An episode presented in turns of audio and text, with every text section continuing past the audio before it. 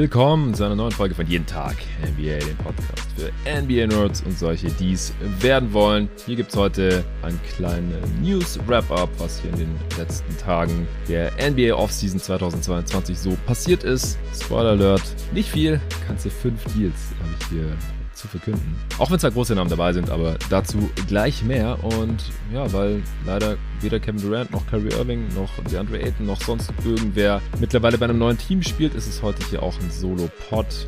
Luca hat frei und ich äh, werde mich nochmal einigen Supporter-Fragen widmen, die es in äh, keiner der letzten Answering Machines geschafft haben, aber auf jeden Fall interessant genug waren, um hier heute noch besprochen zu werden. Mal schauen, wie schnell ich damit durchkomme. Eventuell wird es ein Zweiteiler.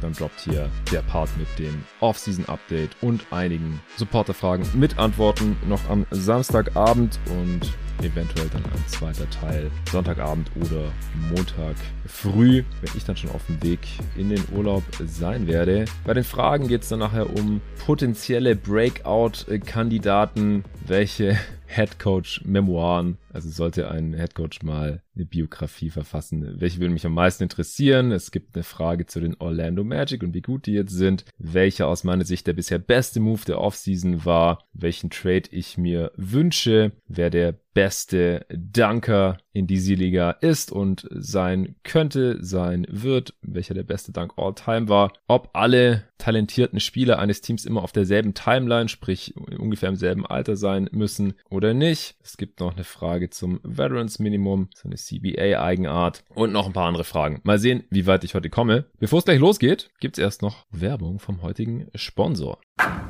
Wie ihr mittlerweile wahrscheinlich schon wisst, beschäftige ich mich viel mit meiner Ernährung. Das kommt zum einen daher, dass mein familiärer Background im Lebensmittelanbau und Handel ist und ich gern darauf achte, was ich zu mir nehme. Als Sportler, aber auch einfach so, als Mensch. Weil meine Frau da wie ich tickt und wir uns zum Glück beim Thema Essen und Snacks sehr einig sind, haben wir uns extrem gefreut, als wir Koro entdeckt haben. Coro Drogerie ist ein Food-Online-Portal hier aus Berlin, wo man viele gesunde Zutaten und Snacks günstig bestellen kann. Vielleicht fragst du dich ja auch, wieso Lebensmittel in winzigen Packungsgrößen abgefüllt werden und warum dich ein Labyrinth aus Handelsstufen vom Ursprung deiner Alltagshelfer trennt und weshalb gute Qualität und faire Preise scheinbar unvereinbar sind. Coro denkt deshalb Handel neu und bietet große Packungen Nüsse, Trockenfrüchte, Superfoods, äh, Proteinriegel, biologische und vegane Lebensmittel und dergleichen mehr günstig an. Coro bezieht die Produkte direkt beim Hersteller, also bei den Landwirten. Die Preise sind transparent und Preisänderungen können über Preisentwicklungsgrafen inklusive Erklärung nachvollzogen werden. Ich bin eh die ganze Zeit am Snacken und weil ich meinem Körper über die Jahre immer weniger ungesundes Zeug zumute, esse ich Nüsse und Trockenfrüchte quasi am laufenden Band. Also warum nicht gleich ein ganzes Kilo bestellen, dass die Verpackung nicht fancy aussieht, ist dabei auch egal, weil die Tüte, beziehungsweise in dem Fall ist es fast schon ein Sack, eh direkt im Schrank verschwindet. Mit meinem Gutscheincode NBA bekommt ihr 5% auf eure Bestellung und unterstützt dabei noch diesen Podcast hier, jeden Tag NBA. Also einfach mal auf corodrogerie.de vorbeischauen. Eure Bestellungen gehen direkt an euch raus und ab 100 Euro Einkaufswert sogar kostenlos. Ihr müsst natürlich nicht für 100 Euro bestellen, aber bei dem Angebot äh, kommt man da sehr schnell hin. Bei der letzten Bestellung haben wir uns äh, zum Beispiel wieder haufenweise geilen Stuff gegönnt. Äh, hier Bio-Mango-Streifen Brooks, ein Kilo. Wieder die Jewel Bio-Datteln, Medium Delight mit Stein, ein Kilo. Kann ich sehr, sehr empfehlen. Getrocknete Drachenfrucht, 500 Gramm. Blanchierte Mandelkerne, ein Kilo. Getrocknete Ananasstücke, zwei Kilo. Getrocknete Kaki, 500 Gramm. Ich snack das alles weg. Cashewkerne mit Chili ohne Geschmacksverstärker, 500 Gramm. Auch sehr nice. Geröstete und gesalzene Mandeln, 1 Kilo. Ganze und halbe Macadamia-Kerne, 500 Gramm. Also ihr merkt schon, in welche Richtung das bei uns geht. Gibt noch sehr viel mehr andere leckere Sachen da. In rauen Mengen. Ich kann es nur empfehlen. Und wie gesagt, mit meinem Code NBA bekommt ihr noch 5% Rabatt. Den Gutscheincode für corodrogerie.de findet ihr wie immer in der Beschreibung dieses Podcasts. Ja, kommen wir zu den paar Off-Season News, äh, die sich hier seit den letzten Analysen am Donnerstag, die ich hier an dieser Stelle noch mit Luca im Pod getätigt habe, beziehungsweise war ein Supporter-Pod. Das hier ist mal wieder eine öffentliche Folge, weil ein Sponsor drin ist. Aktuell haben wir nur den einen Sponsor, deswegen nur eine Folge pro Woche frei verfügbar für jeden zu hören. Wer mehr Pods von jeden Tag NBA hören möchte, der darf gerne supporten auf steadyhq.com slash jeden Tag NBA. Den Link findet ihr wie immer auch in der Beschreibung dieses Podcasts und dann könnt ihr alle Folgen hören, indem wir auch jeden noch so kleinen Move dieser Offseason analysieren. Und wir fangen heute an mit einem großen Deal, einem sehr großen Deal für Damian Lillard. Der hat eine vorzeitige Vertragsverlängerung unterschrieben bei den Portland Trailblazers. Also der zementiert hier weiterhin seinen Status als absoluter Franchise-Player der Portland Trailblazers. Wenn er noch eine Weile da bleibt, dann wird er irgendwann auch der Topscorer dieser Franchise sein, wird er Clyde Drexler ablösen und ja, widerspricht hier nochmal symbolisch äh, etwaigen Trade-Gerüchten, die es ja im Verlauf der letzten, weiß nicht, anderthalb Jahre, zwei Jahre vielleicht auch schon immer wieder gab. Aber er stand ja so oder so noch bis mindestens 2024 unter Vertrag wird in der kommenden Saison schon über 40 Millionen verdienen, dann über 45, dann hat er eine Play Option gehabt für 2024, 25 über 49 Millionen Dollar. Und da kommen jetzt nochmal zwei Jahre drauf. Bis 2026 wird es jetzt auf jeden Fall in Portland bleiben, beziehungsweise der Vertrag wird halt so lang laufen. Und ich glaube, mit dem Vertrag wird er nicht wirklich tradebar sein. 2026, 27 hat er dann abermals eine Player Option, wie er es eben auch in seinem bisherigen Vertrag gehabt hätte im letzten Vertragsjahr. Und wie viel er da verdienen wird, das hängt davon ab, wie der NBA Salary Cap 2025, 26 letztlich aussieht. Wir erinnern uns, 2025 hat die NBA dann einen neuen TV-Deal mit ESPN, TNT und Co. Und man geht davon aus, dass sie irgendwas zwischen dem Doppelten und dem Vierfachen des aktuellen Deals bekommen werden. Man geht auch davon aus, dass es ein Cap Smoothing gegen wird, im Gegensatz zu 2016, also dass der Salary Cap äh, nicht komplett explodieren wird und so gut wie alle Teams Cap Space haben werden und Spieler wie äh, Timofey Moskov und Bismack Biombo, Evan Turner und Co. maßlos überbezahlt werden. Aber es wird auf jeden Fall mehr Kohle im Umlauf sein. So viel ist sicher. Davon könnte dann auch Damien Lillard profitieren. Äh, er wird mindestens 5% mehr verdienen als äh, 2024, 25. Das heißt, mit den entsprechenden Raises dann fürs zweite Vertragsjahr wird er mindestens 107 Millionen für diese zwei Jahre bekommen. Das heißt, ja, im Schnitt 53,5 Millionen ja, für diese Vertragsverlängerung pro Saison. Es könnte aber auch sein, dass er 20% mehr bekommt als vorher. Oder dass der Max nochmal deutlich höher sein wird, einfach weil der Cap deutlich ansteigen wird. Bobby Marks geht aktuell von über 120 Millionen Dollar aus, der Cap-Experte von ESPN. 121,8 um genau zu sein. Da wären es dann schon über 60 Millionen Jahressalär für Damon Lillard in seinem neuen Deal und er wird 35 bzw. 36 Jahre alt sein. Äh, ist riskant, sage ich jetzt mal. Also der Deal war vorher schon riskant. Wir haben gesehen, was mit abermals athletischen Guards passieren kann, wenn die Athletik langsam schwindet. John Wall, Russell Westbrook, auf ihren alten Deals sehr schwer bis quasi untradebar, außer einmal gegeneinander. Und äh, ja, dann haben die Lakers ja nochmal für Westbrook getradet. Dass der Trade damals schon keine gute Idee war, wurde hier im Pod ausreichend besprochen und danach auch bestätigt von der Realität. Und aktuell haben die Lakers ja auch Probleme, ihn plus Assets äh, loszuwerden für Kyrie Irving oder sonst irgendjemanden. Und ja, Lillard hätte halt im letzten Vertragsjahr so oder so schon 49 Millionen verdient. So wären es dann halt bis zu 60 nochmal ein, beziehungsweise wahrscheinlich sehr, sehr wahrscheinlich zwei Jahre später wo er noch älter wird. Klar, er hat mehr Ballskills als die genannten Wall und Westbrook. Er ist ein super Shooter, einer der besten dieser Liga.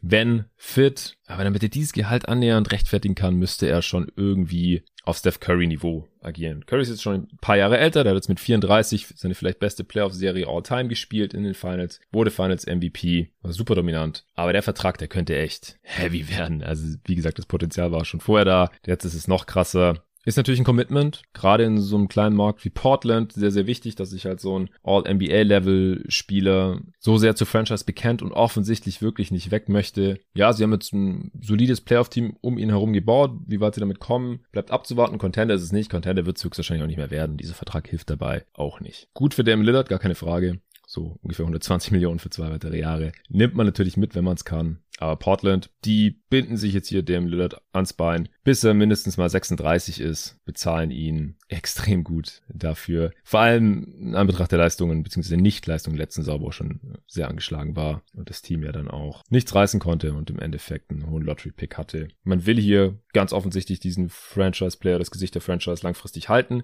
Und natürlich auch für die Zukunft einen Ruf etablieren nach dem Motto, wir kümmern uns um unsere Franchise-Player, was dann eventuell noch nachhallen könnte, wenn Damon Lillard irgendwann mal schon längst in Rente ist. Wobei die Blazers ja vielleicht auch verkauft werden und wie das dann unter neuen Eignern aussieht, das äh, weiß man ja heute auch noch nicht. Dann äh, kommen wir zu einem anderen All-NBA-Level Guard mit James Harden. Der hat auch einen Zweijahres-Deal, war ja allerdings Free Agent gewesen. Dass er in Philly bleibt, keine Überraschung. Jetzt äh, wird er 66 bis 68 Millionen bekommen, das ist noch nicht so ganz raus. Was im Schnitt ja aber 33 oder 34 Millionen sind. Der Deal soll eventuell wohl sogar flat sein. Das zweite Jahr ist eine Spieleroption, das heißt, Harden ist jetzt erstmal nur ein weiteres Jahr sicher in Philly, bekommt da 33 Millionen, was so ja knapp 15 Millionen, gut 14 Millionen weniger sind, als er mit seiner Player Option, auf die er verzichtet hatte, zu Beginn der Free Agency bekommen hätte können. Und wenn er die Player Option dann ziehen sollte, dann bekommt er gut 20 Millionen mehr für zwei Jahre, als er sonst für dieses eine verbleibende Vertragsjahr in der kommenden Saison bekommen hätte. Was soll das Ganze? Klar, wir haben es hier im Pod auch schon besprochen, nach äh, den entsprechenden Signings des Sixers. Die Sixers haben mehr finanzielle Flexibilität und können ein besseres Team um Harden und natürlich auch im Beat aufbauen. Harden will offensichtlich einfach gewinnen. Das war ja wohl auch schon der Gedanke hinter seinem Trade. Erst zu den Nets, dann weg von den Nets zu den Sixers. Und dadurch, dass er hier auf Geld verzichtet hat, was die Sixers ja dann wohl auch schon wussten, konnten die dann PJ Tucker wahrscheinlich das beste Angebot machen, denn er hat das absolute Maximum bekommen, was mit der Mid-Level möglich ist, voll im Mid-Level auch. Das heißt, nicht die Taxpayer, man muss unter dem Apron bleiben, was schwierig geworden wäre, wenn James Harden eben seine Player Option gezogen hätte oder hier irgendwie auf sein Maximalgehalt gepocht hätte. So bekommt TJ, PJ Tucker eben die volle Mid-Level, beziehungsweise über drei Jahre mit Player Option im dritten Jahr. Und äh, Daniel House konnte per bei Annual Exception reingeholt werden. Und man hat jetzt immer noch Flexibilität, um Trade einzustielen. Das ist nach wie vor Eric Gordon, ein Kandidat, auch ehemaliger Teammate aus Houston, wo Daryl Morey auch der GM war, wo Daniel House damals gezockt hat, wo PJ Tucker damals gezockt hat und natürlich James Harden.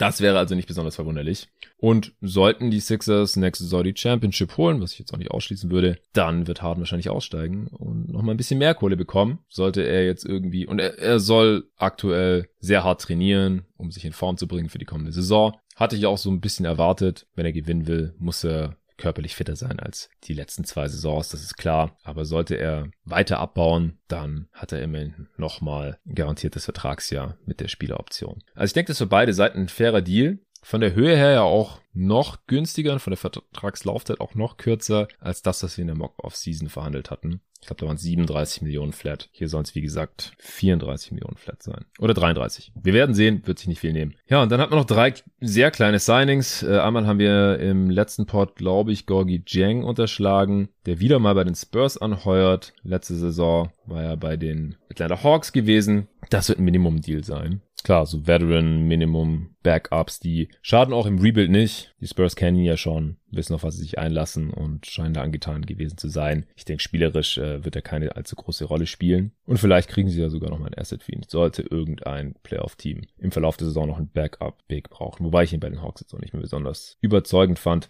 Dann äh, Frank Kaminski, der geht seinerseits zu den Hawks. Letzte Saison noch bei den Suns gespielt beziehungsweise hatte eine schwere Knieverletzung und wurde dann entlassen. Das ist ein Veteran Minimum, knapp zweieinhalb Millionen. Kann in der Regular Season ja so ein Scoring Punch von der Bank sein, kann ein bisschen werfen, solider Passer, bisschen rebounden, in den Playoffs aus meiner Sicht nicht spielbar, weil er keine NBA-Position hat, in der er in den Playoffs verteidigen kann. Er ist kein Rim Protector, er hat keine, er spielt nicht mit Force, er spielt kleiner als er ist, er ist unathletisch, hat kurze Arme, deswegen äh, kann er weder auf dem Flügel verteidigen, dafür sind seine Füße auch zu lahm, noch am Ring, denn dafür ist seine Rim Protection zu schlecht. Aber in der Offseason, äh, in der Offseason sag ich schon, in der Regular Season, da kann er mal von der Bank in der Offense ein äh, bisschen Entlastung bringen, so hinter John Collins, denke ich. Und zu guter Letzt, äh, DJ Wilson hat äh, mal wieder bei den Raptors unterschrieben. Zwei Jahresvertrag zum Minimum. Ich gehe davon aus, dass gar nichts von garantiert oder wenn nur ein ganz kleiner Teil, denn DJ Wilson war zwar mal ein First-Round-Pick, aber hat sich bisher nicht besonders als NBA-Spieler empfehlen können. Bei den Raptors allerdings in den vier Spielen, die er für sie gemacht hat, letzte Saison, da hat er ein Career High in Punkten pro Spiel aufgelegt. 7,5 pro Spiel, vier Rebounds. Ja, das dürfte während äh, einem, einem Covid-Outbreak gewesen sein in der letzten Saison. Ja, passt da ganz gut rein mit seinen langen Armen, seiner Athletik. Vielleicht kann er das Roster knacken. Ja, ansonsten war es das schon. Mehr ist nicht passiert seither, zumindest habe ich nicht mehr mitbekommen. Und damit kommen wir auch schon zu euren Fragen. Beziehungsweise die Fragen der Supporter, falls ihr auch fragen wollt, gerne jeden Tag NBA-Supporter werden auf Steady. Wie gesagt, jetzt hier so ein Mix der letzten beiden Fragenrunden, weil es gab so viele coole und interessante Fragen, dass ich hier nochmal ein Pod hinterher schieben wollte. Vielleicht sogar zwei, je nachdem, wie schnell wir jetzt durchkommen.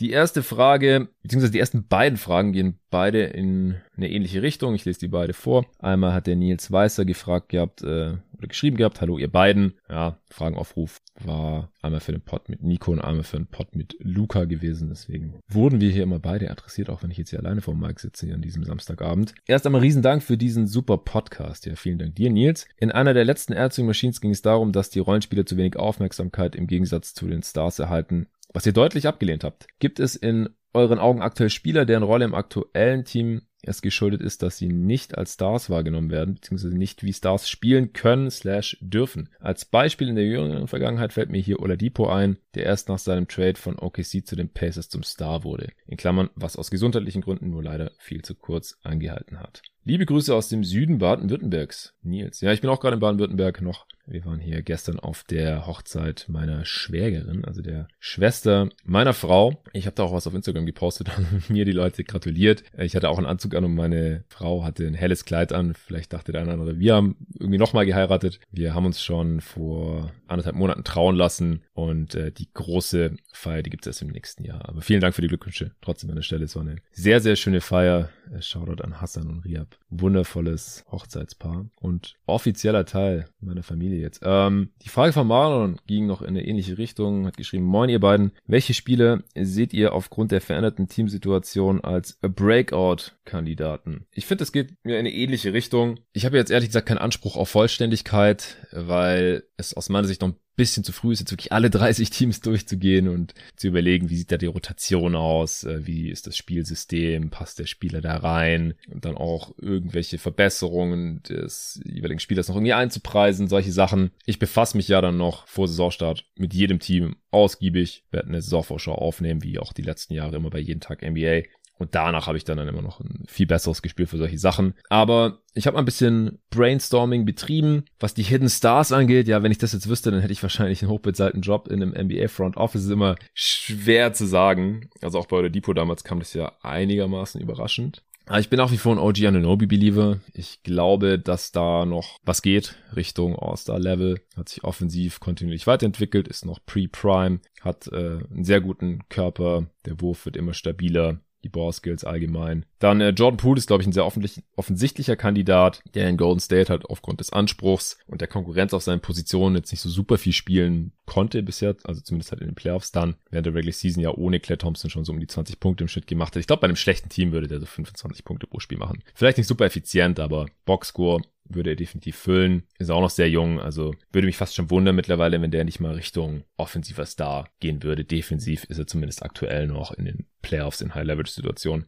Leider nicht wirklich tragbar und hat dann deswegen auch in manchen Matchups, in manchen Runden etwas weniger gespielt und halt oft keine Crunch-Time gespielt. Dann noch ein paar Namen aus der zweiten Reihe. Ich bin nach wie vor angetan von Josh Christopher von Houston Rockets. Ich habe ein bisschen Bedenken, dass er hinter Jalen Green, Kevin Porter Jr. und halt auch den größeren Spielern, die jetzt nicht ihm unbedingt Spielzeit auf seiner Position wegnehmen, aber die ihm eben äh, Würfe wegnehmen. Natürlich jetzt der äh, Top-Pick Jabari Smith Jr., auch Alperen Schengen. Tata Washington ist auch ein Playmaker, ein Guard, der jetzt eventuell eine Rolle bekommt, unter der die Spielzeit oder die Touches von Christopher leiden können. Aber so vom Skillset her, noch von der Upside sehe ich den gar nicht als viel schlechter als Kevin Porter Jr. zum Beispiel. Und er ist dann auch noch super jung. Also könnte ich mir vorstellen, dass der so ein, grundsätzlich so ein Star-Skillset eigentlich mitbringt. Dann Isaac Okoro, Till I Die. Also da, dem gebe ich auf jeden Fall noch ein paar Jahre Zeit. Der äh, hat aus meiner Sicht ein, auf jeden Fall einen NBA-Körper. Der Wurf muss besser werden, gar keine Frage. Du, Defense ist schon da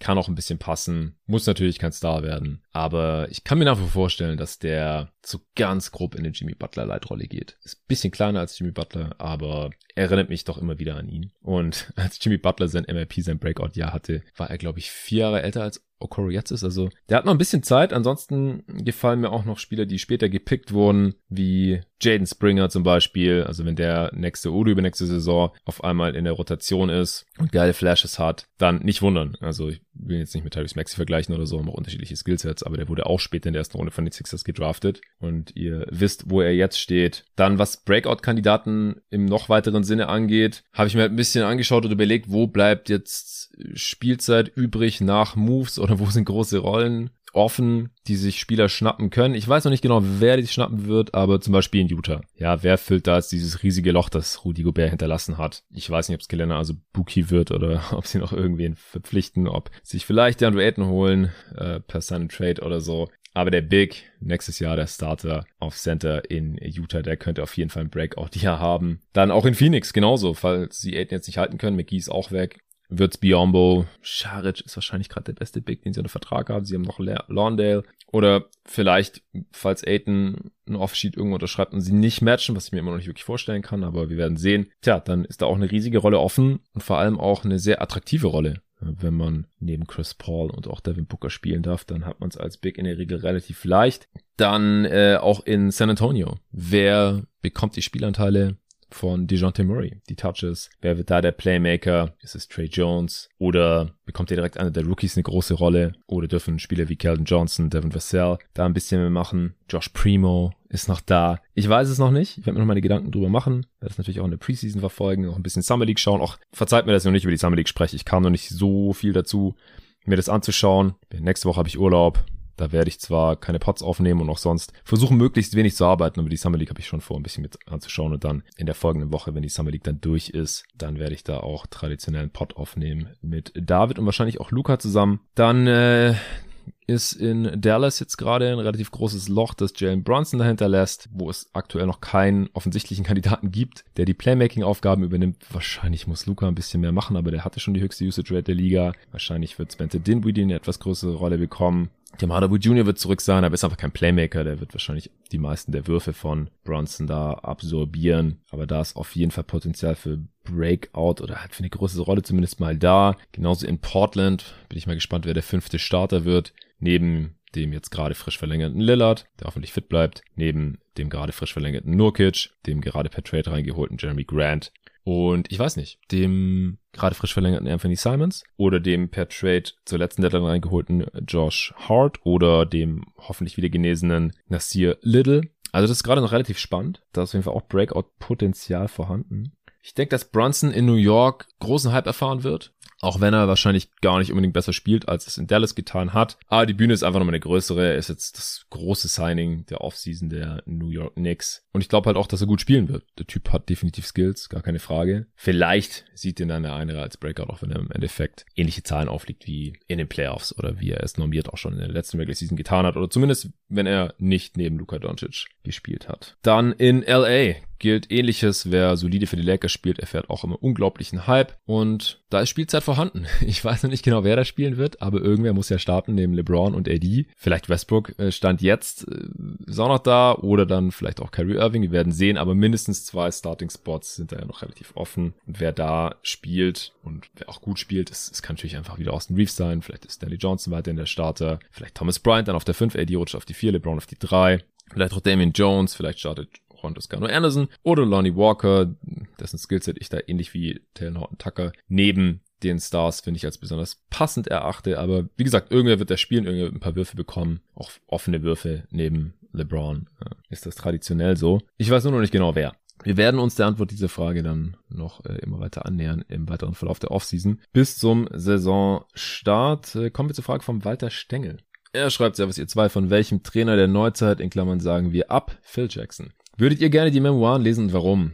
Äh, Phil Jackson hat ja auch schon mal so ein Buch geschrieben, das habe ich sogar. Äh, PS, ich würde spontan Steve Kerr in die Runde werfen, gibt bestimmt einige geile Geschichten, sowohl über die Bulls der 90er als auch die aktuellen Warriors. Liebe Grüße und weiter so weiter. Ja, vielen Dank dir, Walter. Ja, Steve Kerr gibt ja immer wieder Stories zum Besten, sei es über die Jordan Bulls oder die Spurs oder jetzt auch die Golden State Warriors, wo er natürlich noch nicht alles sagen kann, ne, weil viele der Spieler noch aktuell für ihn spielen. Aber gibt ja immer wieder Clashes mit Draymond. Da wäre ich auch sehr, sehr interessiert dran. Dann natürlich muss ich hier Steve Nash nennen. Mein erster Lieblingsspieler. Auch immer noch einer meiner absoluten Lieblingsspieler all time. Würde mich interessieren, einfach zum einen aus Spielerperspektive, wie er seine Karriere nochmal Revue passieren lassen würde. In Dallas neben Dirk, dann seine Rückkehr nach Phoenix, wo er Back-to-Back MVP geworden ist. Teil dieses revolutionären Seven Seconds or Less Suns Team war, das öfter in den Western Conference Finals, aber nie in den Finals war. Dann natürlich seine Zeit bei den LA Lakers mit Kobe, Dwight Howard und Co.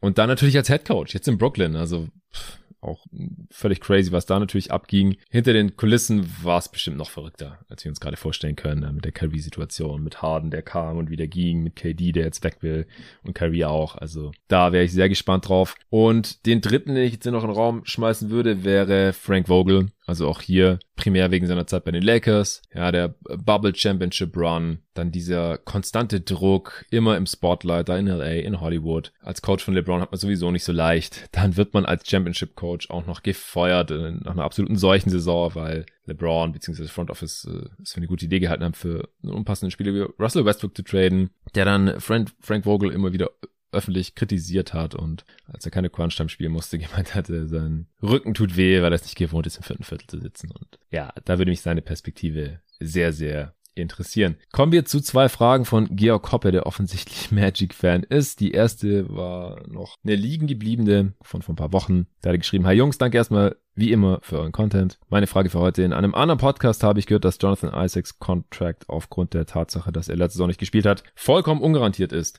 Sollte Orlando insofern man nicht von seinem Gesundheitszustand überzeugt ist, vielleicht eine Rolle rückwärts machen und sich den Cap Space doch aufsparen. Ja, ich habe mir das mal angeschaut und das stimmt nicht, dass sein Vertrag komplett ungarantiert ist. Ist einfach nicht wahr. 2022, 23 war sowieso komplett garantiert. Also da hätten sie jetzt gar nicht mehr Cap Space haben können, die Magic. 23, 24 ist teilgarantiert mit 7,6 Millionen. Nur das letzte Jahr 2024, 25 ist komplett ungarantiert. Die Magic können oder konnten jetzt trotzdem nur 30 Millionen an Cap haben und ja, ich hätte jetzt auch nicht gewusst, dass sie mit 47 Millionen hätten mehr machen sollen, als sie jetzt letztendlich in dieser Free Agency getan haben. Im Endeffekt haben sie ja ihre Free Agents gehalten, Bamba, Gary Harris und das war's dann auch schon mehr oder weniger. Ja, Mo Wagner zum Beispiel auch noch.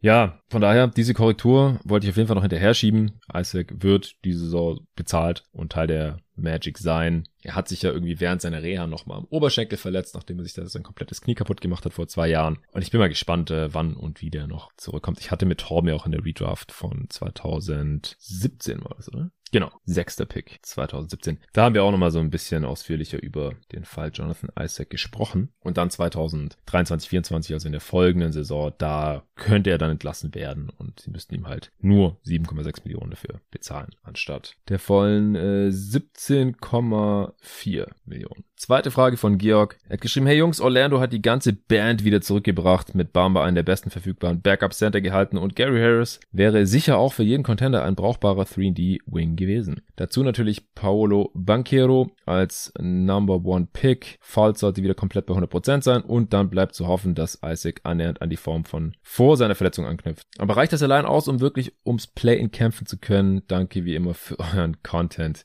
Also, falls in Orlando eher die Vets als die jungen Spieler spielen, und das sind jetzt auch nicht die super erfahrenen Vets, wo genau klar ist, was die können, was die nicht können und was die in dem Team auch bringen, sofern sie spielen. Das ist bei Isaac nicht der Fall. Ich habe es ja gerade schon gesagt, keine Ahnung, wann und wie der zurückkommt. Falls ist, ja, war, war okay nach seiner Verletzung in der letzten Saison, aber jetzt auch noch nicht die Offenbarung. Da müsste auch noch ein bisschen mehr kommen. Und ansonsten, sie haben jetzt nicht dieses Jahr dieses Robin Lopez-Signing gemacht, sie haben Bamba gehalten, der aus meiner Sicht jetzt auch nicht so der bewiesene Winnow-Spieler ist. Gary Harris hängt sehr stark davon ab, wie viel er überhaupt spielt, denn der hat riesige Konkurrenz, junge Konkurrenz, hohe Draft-Picks auf seiner Position. Ich habe neulich mal bei MB2K beim Roster-Update versucht, die Minuten in Orlando zu verteilen und das war überhaupt nicht einfach. Aber falls sie halt eher die etwas erfahreneren, älteren Spieler spielen lassen, als jetzt irgendwie Rookies und Sophomores, ja, dann werden sie mehr Siege holen. Das ist klar. Aber so reife, so richtig reife Spieler, Win-Now-Player wie zum Beispiel Cleveland, wo der Sprung letzte Saison ja auch einigermaßen überraschend kam, die hat eigentlich keiner Playing gesehen, geschweige denn, als sie alle fit waren, waren die auch im Heimvorteil mitgezockt gehabt.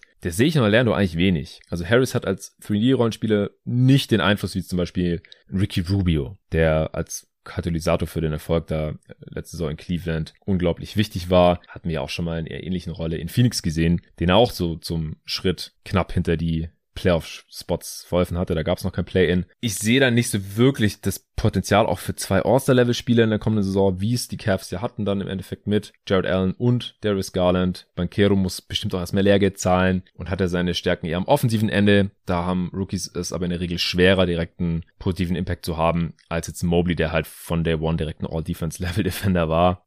Mir ist die Rotation, wie gesagt, noch nicht ganz klar. Ich würde die Raps für Jalen Sachs, RJ Hampton, Juma Okiki, auch Franz Wagner und natürlich Paolo Banquero als äh, First Pick auf jeden Fall priorisieren. Wenn es nach mir ginge, ginge, würde ich auch einfach besser finden für die Zukunft, als jetzt hier krampfhaft ums Playen mitzuspielen. Es ist noch sehr früh und ich werde es in der Preview dann auch mit dem jeweiligen Experten nochmal gesondert äh, behandeln im September oder Oktober. Aber ich sehe es gerade ehrlich gesagt noch nicht so ganz, lieber Georg. Ich würde sagen, noch eine Frage und dann mache ich hier einen Cut und mache tatsächlich einen Zweiteiler draus. Letzte Frage für heute von Niklas Weber. Er schreibt Servus, ihr beiden. Da noch, in Klammern wahrscheinlich, große Deals im Raum stehen und es momentan relativ ruhig ist, würde mich interessieren, welchen Deal oder Trade ihr in dieser Offseason bisher am besten fandet. Da musste ich nicht so lange drüber nachdenken. Also das ist für mich ganz klar Rudy Gobert für Utah, für die Utah-Seite für Danny Ainge. Äh, wobei hier die Weisheit, es ist einfacher, etwas einzureißen, als etwas aufzubauen, natürlich nicht komplett ignoriert werden darf. Aber wenn man sich halt dazu entscheidet, man tradet Rudy Gobert weg und dafür halt diesen Gegenwert bekommt. Vier First Rounder, drei davon komplett ungeschützt, noch ein Swap obendrauf und der vierte nur leicht geschützt und noch die ganzen Spieler, die man eventuell noch irgendwie gewinnbringend weiter traden kann äh, und die letzten beiden First Round Draftees mit Kessler und Bolmaro der Minnesota Timberwolves. Das absolute Maximum. Also das ist einfach eine Masterclass in Trade-Verhandlungen von Danny Ainge gewesen. Bei konstruktiven Moves, also um besser zu werden, da finde ich eigentlich den Deal, den ich vorhin vorgestellt habe, für Harden. Und die daraus folgenden Moves oder die dadurch eben erst möglich wurden für PJ Tucker, für Daniel House und was auch immer man jetzt mit der Flexibilität auch einfädelt, ist noch ein bisschen offen, müssen wir noch abwarten. Aber den finde ich da eigentlich auch vorne mit dabei. Ansonsten gab es ja wenig große Moves bisher und da steht noch einiges im Raum. Also das ist auch der einzige Grund, wieso es bisher noch keine Off-Season-Bewertungen gab, wieso es noch keine Power-Rankings gab, weil einfach gerade alles noch offen ist. Ich habe keine Lust, jetzt ein Power-Ranking aufzunehmen und am nächsten Tag wird KD getradet oder Kyrie Irving oder DeAndre Ayton. Da ist einfach aktuell gerade noch zu viel unklar. Gut, das war's für heute. Meine kürzere Folge. Ich nehme noch ein paar Two auf, den gibt's dann für die Supporter entweder morgen Abend oder am Montag. Morgen. Allen danke fürs Zuhören. Danke nochmal fürs Sponsoren an Koro. Und Mitte der Woche droppt ihr den nächste Pod mit einem ganz speziellen Gast am Donnerstag dann. Während ich äh, versuche mich auf der Insel für eine Woche mal ein bisschen zu entspannen. Danach bin ich dann auch wieder am Start. In der nächsten öffentlichen Folge äh, wird dann hoffentlich der KD-Trade hier mal analysiert. Oder zumindest ein Kyrie Irving-Trade. Oder ein DeAndre Ayton Offersheet oder Silent Trade. Oder vielleicht noch was ganz anderes, was ich jetzt gerade noch gar nicht kommen sehe. Dann noch der Hinweis, äh, falls während dieser Woche, in der ich garantiert nicht aufnehmen werde jetzt, also zwischen dem 11. und dem 18.07., falls da Kevin Durant getradet werden sollte, dann gibt's hier trotzdem einen Emergency Pod, dann aber mit Luca Cella als Host, nicht mit mir, Jonathan Walker. Da äh, hat er sich bereits so erklärt, es gibt dann auch Emergency Gastexperten, die dann reinkommen würden in den Pod, damit ihr hier nicht ohne jeden Tag ME-Analyse auskommen müsst. Und sobald ich dann wieder am Start bin und mich wieder vor den Mic setzen kann in Berlin, dann werde ich das tun und natürlich auch meinen Senf dazu abgeben. Also vielen Dank für euer Verständnis, dass es äh, nächste Woche keine aktuellen Pods hier geben wird mit meiner Beteiligung und bis zum nächsten Mal.